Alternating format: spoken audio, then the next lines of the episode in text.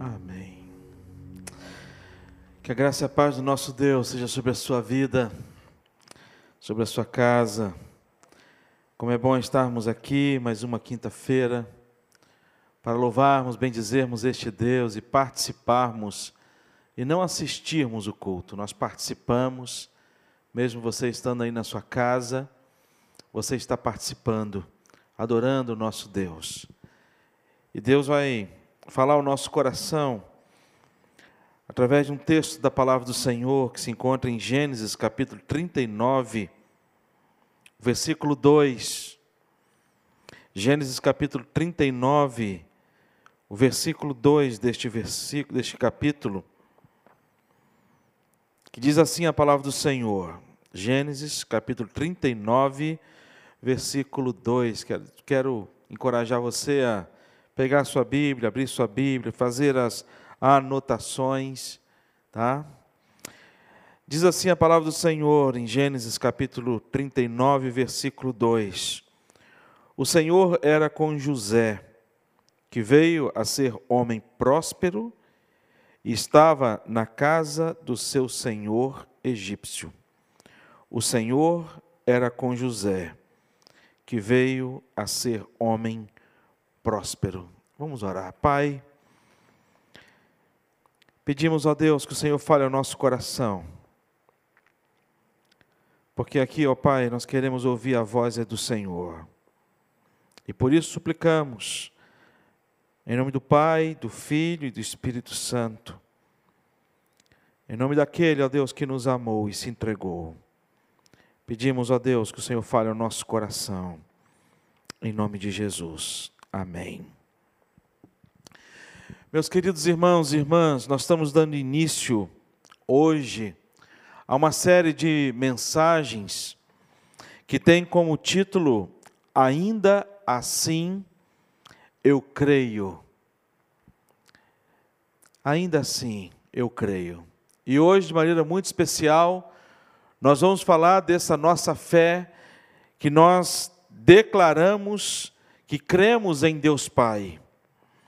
Essa série ela tem é, como fundamento de, de ensino para cada um de nós o credo apostólico.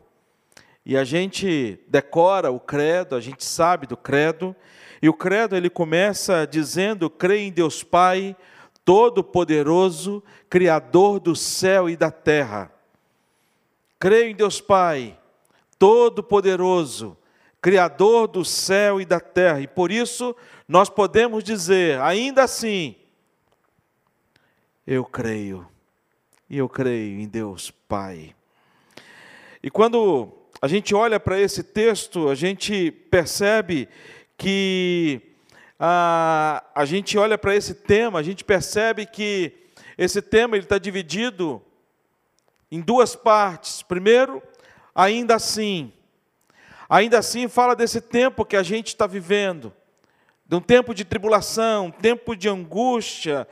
E isso, a palavra de Deus, ele sempre, a palavra de Deus sempre reforçou para a gente que o povo de Deus ele jamais ficaria dentro de uma bolha. Essa nunca foi a intenção de Deus. Colocar o seu povo dentro de uma bolha, aonde nada de mal pudesse é, atingir o seu povo. Esse povo queria sofrer todas as consequências naturais por conta do pecado, mas o povo de Deus não seria dominado pelo pecado, por isso nós fomos libertos por Jesus Cristo. Do pecado, nós somos libertos, mas nós sofremos as consequências. A Bíblia fala que Deus ele faz chover sobre os bons e os maus. O sol ele nasce para os justos e os injustos. E quando a gente fala das tribulações, as tribulações elas fazem parte da nossa história. O deserto, ele faz parte da história da vida do povo de Deus, faz parte da minha história. Faz parte da sua história. A Bíblia fala que há tempo para todas as coisas. Tempo de se alegrar, tempo de chorar. E a gente tem vivido tempo de choro. A gente tem vivido um tempo em que nós temos, como igreja, chorado com os que choram, Mas nós também temos, como igreja, nos alegrados com os que se alegram. Quantos irmãos nossos e muitos irmãos nossos passaram pelo Covid? Eu tive, passei pelo Covid e pela graça de Deus, Deus estabeleceu minha saúde. Quantos além de mim tiveram também esta bênção? Mas nós temos vivido tempos difíceis. Por isso, esse tema ele trata ainda assim é um, tempo, é um tema que fala da dor, é um tempo que fala desse tempo que a gente está vivendo, mas é, é um tema que traz para a gente também um despertamento espiritual. É um tema que traz para a gente uma, um desejo e uma posição em que nós nos portamos e nos colocamos diante das crises e diante das tribulações Aonde as tribulações elas existem e existem sim, não para o nosso abatimento e a gente sabe disso. Mas quantas vezes nós esquecemos? E quantas vezes nós nos, nos abatemos diante das tribulações? Quantos questionamentos têm sido feitos? E de algumas pessoas, sabe, a gente entende esses questionamentos da alma da dor. Mas acima de tudo, nós cristãos, nós temos uma esperança maior. Nós sabemos quem está controlando e quem é soberano sobre tudo e sobre todos, e por isso o texto, o tema que ele vai dizer para a gente, ainda assim, mesmo diante das lutas, das tribulações, das dificuldades, eu creio, e como é difícil, irmãos, a gente exercer isso na nossa, no nosso dia a dia, na prática.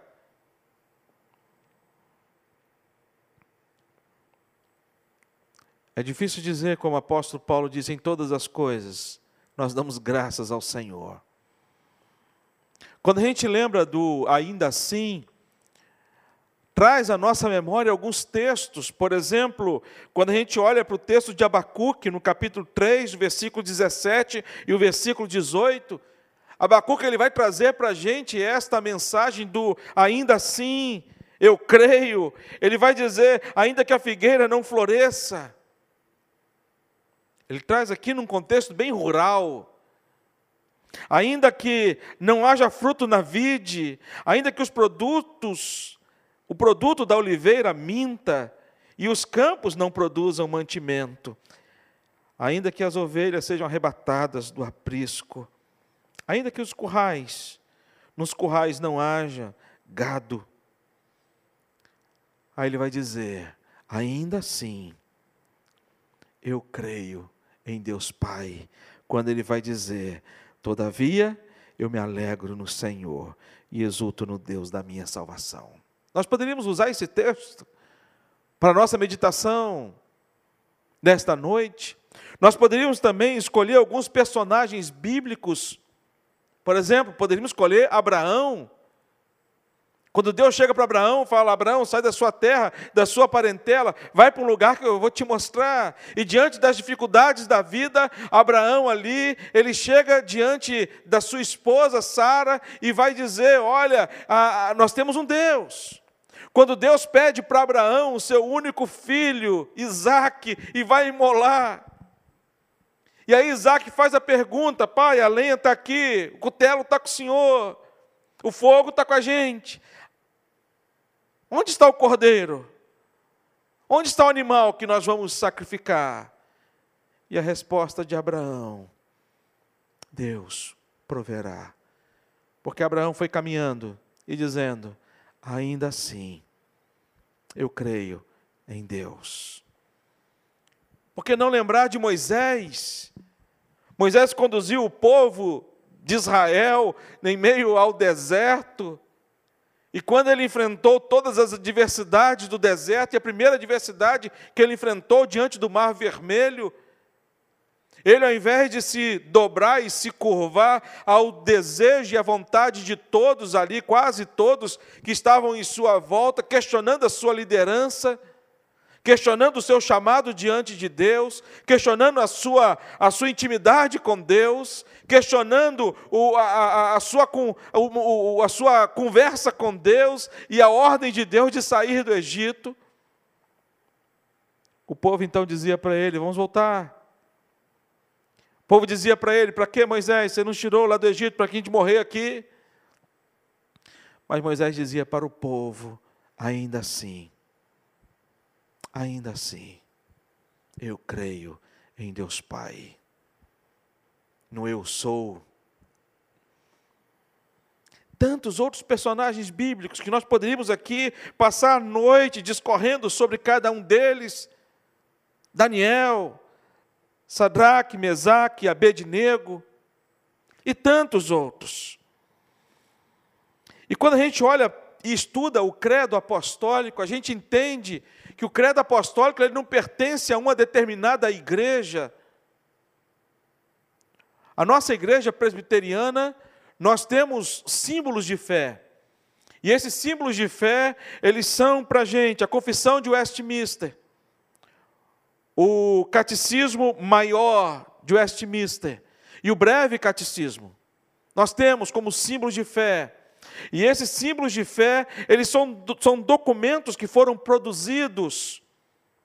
Interessante quando a gente estuda a respeito dessa, desses documentos que foram produzidos, que relatam e, e, comprovam a nossa fé e que fundamentam a nossa fé, eles foram produzidos numa assembleia convocada pelo parlamento inglês, lá em 1643, no dia 1 de julho de 1643 até 22 de fevereiro de 1649. Seis anos. Seis anos que estes homens escolhidos pelo parlamento inglês, eles se reuniram com propósito elaborar princípios de governo, doutrina e culto que deveriam reger as religiões da Inglaterra. E quem fez parte deste, desta assembleia, esta grande assembleia? Presbiterianos, batistas, também anglicanos, também congregacionais e alguns independentes, todos escolhidos pelo parlamento inglês, para que trouxesse ali um direcionamento da fé num tempo muito importante. E este documento ele se torna para a gente alguma coisa de tão importante que direciona a nossa fé fundamentada na palavra de Deus. Foram mais de mil, cento, foram 1.163 reuniões é, de plenário, centenas de reuniões de comissões e mais reuniões de subcomissões para trazer para a gente um fundamento de fé. Mas quando a gente fala a respeito do, do, do, credo, a gente sabe que o credo ele não teve uma, uma assembleia, assim como teve a assembleia para poder ter uma tratativa com respeito a desenvolver argumentos e defesa da nossa fé. A gente sabe que o credo ele vem dos apóstolos, por isso credo apostólico não está ligado a uma denominação religiosa, mas está ligado intimamente à fé dos apóstolos, aquilo que os apóstolos criam. E por isso ele começa dizendo: Olha, eu creio em Deus Pai, Todo-Poderoso, Criador do céu e da terra, foi criado no segundo século.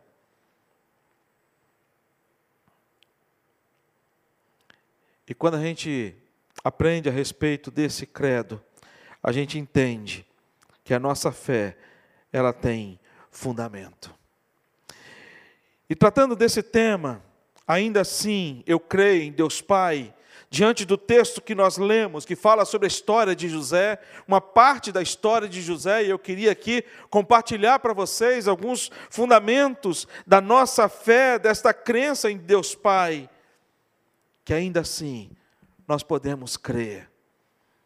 Em primeiro lugar, nós podemos crer em Deus Pai. E essa crença nos faz entender que vale a pena continuar sonhando que nos vale a, que vale a pena sonhar. E quando a gente olha para isso, a gente percebe então o versículo capítulo 37, no versículo 8: Então lhe disseram seus irmãos: Reinarás com efeito sobre nós e sobre nós nos dominará realmente? Quando José ele tem o seu sonho, e o sonho dado por Deus, da, do propósito de Deus na vida de José, e este propósito seria concretizado na sua vida. E ele, ao relatar esse sonho para os seus irmãos, e os seus irmãos nascem no coração dos seus irmãos um ciúme. E por isso nós podemos dizer que vale a pena sonhar, apesar do ciúme e da inveja daqueles que, que era esperado o maior incentivo. Apesar, ainda assim, José ele continuou crendo em Deus e no propósito de Deus para a sua vida, concretizando assim o seu sonho e o desejo de continuar sonhando. Eu creio em Deus Pai, que vale a pena sonhar, apesar não apenas da, da, da, do sentimento de ciúme, mas também das ações de ódio daqueles que era esperado maior amor capítulo 37, versículo 8, a parte B do versículo vai dizer: E com isso, tanto mais o odiavam, por causa dos seus sonhos e da sua palavra. José ele foi movido por esse sonho. E ele sofreu por causa deste sonho. Os seus próprios irmãos, que deveriam ser os maiores incentivadores, do propósito dele. Tomados de profunda, profundo ciúme, e não apenas ciúme, inveja. E o ciúme, a inveja provoca o ódio. E ele sentiu na pele esse sentimento, dentro da sua própria família. Mas ainda assim, ele continuou a realizar e correr atrás dos seus sonhos. Eu creio em Deus que vale a pena sonhar, apesar da traição, daqueles que eram esperados a maior proteção. No capítulo 37, versículo 8, diz assim: Então lhe disseram seus irmãos: Reinarás com efeito sobre nós? E sobre nós dominarás realmente? E com isso, tanto mais odiava por causa dos seus sonhos, das suas palavras. E eles foram, eles pegaram José e armaram toda uma, uma história para o seu pai. E eles venderam José. Quando a gente olha para esse texto, a gente percebe, queridos irmãos, o quanto quantos desafios José teve ao longo de toda a sua vida. Ao longo de toda a sua vida. Quando a gente olha para esse texto, para a história de José, a gente percebe o quanto que José teve motivos para poder desistir de todos os seus sonhos, de todos os propósitos de Deus sobre a sua vida. Assim como Moisés, assim como tantos outros. Segundo lugar, ainda assim, eu creio em Deus Pai que vale a pena perseverar. Não vale a pena apenas sonhar, mas vale a pena perseverar. Quando a gente olha para toda a vida que José passou, ele tinha tudo para poder viver uma vida frustrada. Ele tinha tudo para poder ficar se lamentando e chorando para o resto da sua vida, distanciado da sua família, sendo vendido como escravo, sendo humilhado pelos seus irmãos. Mas José, ele vive uma disposição na sua vida que traz ao coração dele o desejo da perseverança, por, conta desta crença em Deus Pai, e traz ao coração dele, mostra ao coração dele que Deus ele reverte as aparentes maldições em bênçãos. Lá no capítulo 39, no versículo 1, vai dizer: José foi levado ao Egito e Potifar, oficial de Faraó, comandante da guarda egípcio, comprou dos ismaelitas que o tinham levado para lá. E aí começa a história de José em outra região, mas agora dentro de um dentro de um de um outro contexto, não mais um contexto familiar, mas um contexto em que ele se encontrava como escravo. Diante de tantas tribulações que ele estava vivendo, apóstolo Paulo aos Romanos, no capítulo 5, versículo 3 a 5, ele diz assim para a gente, e não somente isto, mas também nos gloriamos nas próprias tribulações, sabendo que a tribulação produz perseverança, e a perseverança, experiência, e a experiência, a esperança. Ora, a esperança não confunde, porque o amor de Deus é derramado em nosso coração pelo Espírito Santo que nos foi outorgado. Havia no coração dele o desejo da perseverança. E essa perseverança, ela produz no coração dele o desejo de continuar a realizar os seus sonhos, a ponto dele crescer, a ponto dele, lá no capítulo 41, versículo 38 até o versículo 44, ele é olhado pelo Faraó e ele é escolhido pelo Faraó diante ah, para ser os seus oficiais. Quando diz assim: Disse o Faraó aos seus oficiais: Acharíamos porventura homem como este, em quem há o Espírito de Deus? Depois disse Faraó a José: Visto que Deus te fez saber tudo isso, ninguém há tão ajuizado e sábio como tu. Administrarás a minha casa, e a tua palavra obedecerá tanto o meu povo, somente no trono eu serei maior que tu. Disse mais Faraó a José: Vês que te faço autoridade sobre toda a terra do Egito. Então tirou Faraó o seu anel de sinete da mão e o pôs na mão de José.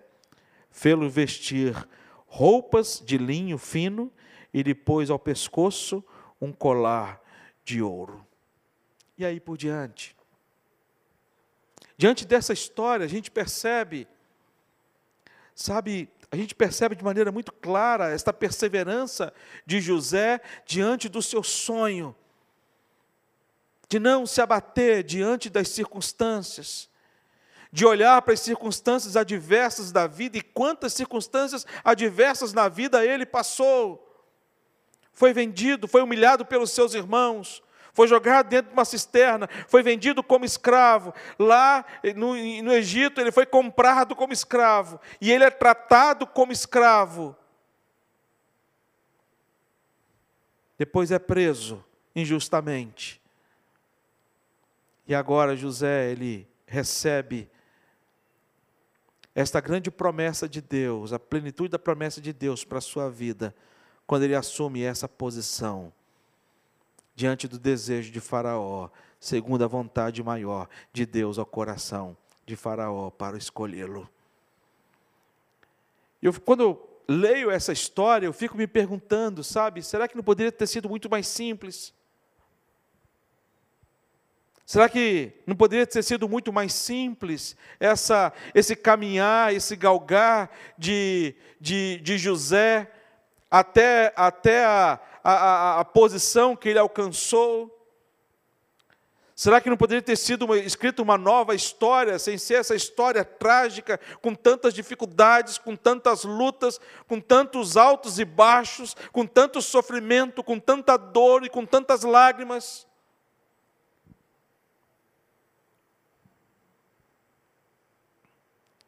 Será que ele não poderia ter participado de um concurso público, sabe? Lá do Egito? Ter passado num concurso público lá no Egito? Nesse concurso, sabe? Uma outra história. E por que foi essa história? E eu volto ao início da mensagem. Quando a gente fala deste ainda assim, nós temos vivido tempos tão difíceis e muitas pessoas perguntando diante desses tempos difíceis, sabe, pastor, onde é que está Deus? Por que, pastor, acontece tantas coisas? E eu continuo a dizer para as pessoas: olha, Deus está no controle de todas as coisas. Ainda assim, nós continuamos a crer em Deus Pai. E esse Deus Pai que traz para a gente essa grande certeza de que Ele é poderoso. Nós continuamos crendo nesse Deus Pai, poderoso e Criador do céu e da terra. Era essa diferença que havia no coração de José, era essa diferença que fazia no coração de Daniel. Era essa diferença que fazia, trazia no coração de Davi, quando Davi ele vai escrever o Salmo 23, ele vai dizer: Ainda que eu passe pelo vale da sombra da morte, não temerei mal nenhum, porque tu estás comigo. Ainda assim, eu posso crer. Ainda assim. E em último lugar, ainda assim, eu creio em Deus Pai que vale a pena esperar.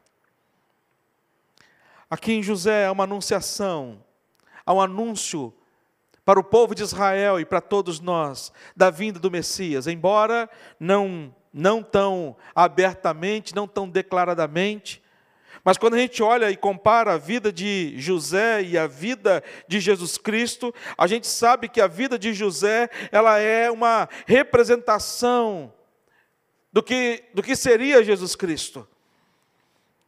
Quando a gente olha para a história de José, a gente viu que José ele era muito amado pelo seu pai. Quando a gente olha para a vida de Jesus Cristo, a declaração de Deus para com Jesus: Este é meu filho amado em quem me comprazo. Quando a gente olha para a vida de José, a gente percebe a conspiração pelas pessoas mais amadas por ele, seu seus próprios irmãos. E quando a gente olha para Jesus Cristo, a maneira como Jesus Cristo ele foi traído pelas pessoas mais próximas a ele. Pessoas que conspiraram contra Jesus. A gente olha para a história de José, ele foi vendido e traído. A gente olha para a história de Jesus, da mesma forma. A gente olha para a história de José, uma conduta irrepreensível diante das tentações, não que ele foi um santo, não que ele não teve pecados, mas diante das tentações relatadas, ele conseguiu se esquivar pela graça de Deus e pelo propósito de Deus na vida dele, que o fortaleceu. Que a gente olha para a história de Jesus Cristo, a conduta irrepreensível e agora sim, santa, sem nenhum defeito, sem nenhum pecado. A gente olha para a história de José, a gente percebe que José, em determinado momento, quando reencontra com seus irmãos, ao invés de aplicar o ódio, ele chega para os seus irmãos e lhes oferece o perdão. A gente olha para a história de Jesus Cristo, nos momentos mais difíceis na vida de Jesus Cristo. E Jesus Cristo chega para o Pai e diz ao Pai: Pai, perdoa-lhes, porque eles não sabem o que eles fazem.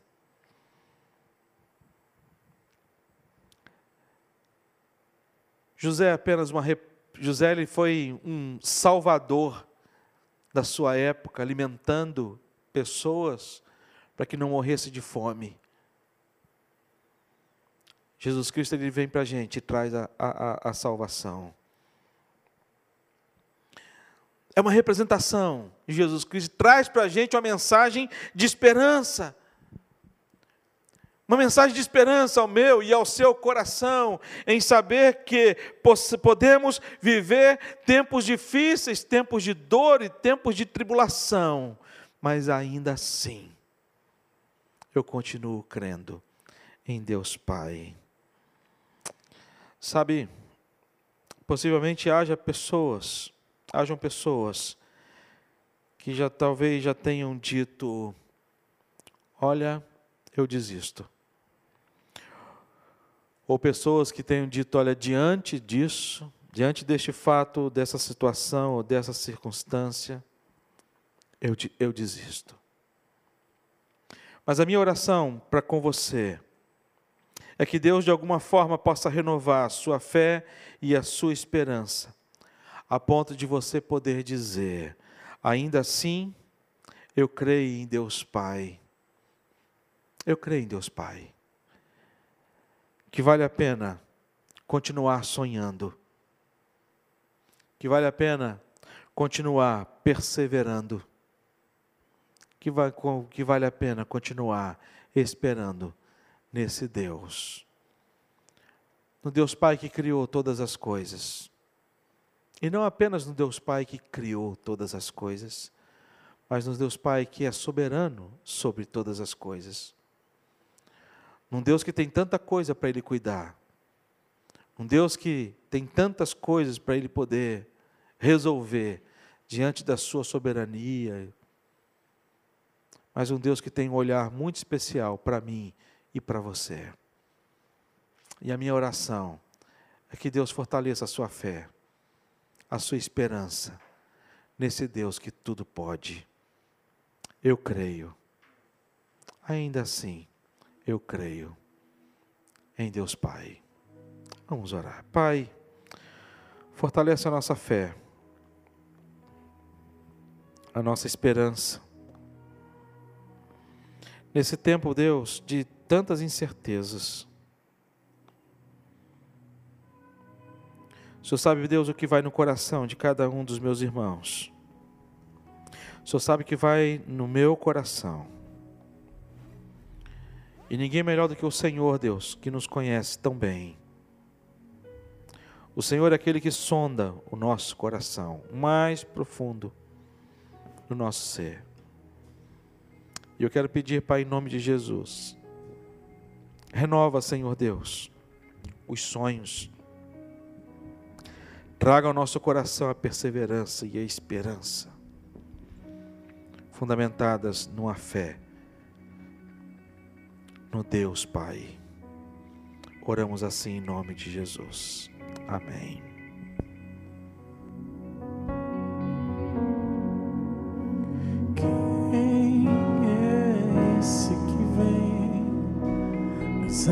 Quem